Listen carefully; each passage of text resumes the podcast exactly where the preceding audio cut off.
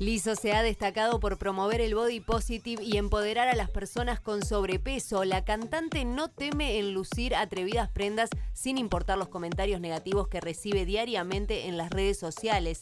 Entre sus fanáticos hay muchos activistas LGBTQI. Una de ellas hizo una desesperada petición a través de su cuenta de TikTok. La fanática debía asistir a un evento en el que iban a reconocer su trabajo como activista, pero no tenía qué ponerse y dijo, Sería maravilloso sentirse como liso en los últimos Emmy con esa voluptuosa obra maestra de vestido que se puso.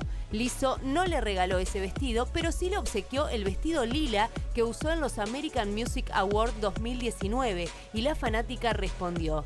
Puede que haya caído alguna lágrima en tu vestido, Liso. Mi niña mala, las palabras no alcanzan y gracias no es suficiente, pero gracias, estoy sin palabras.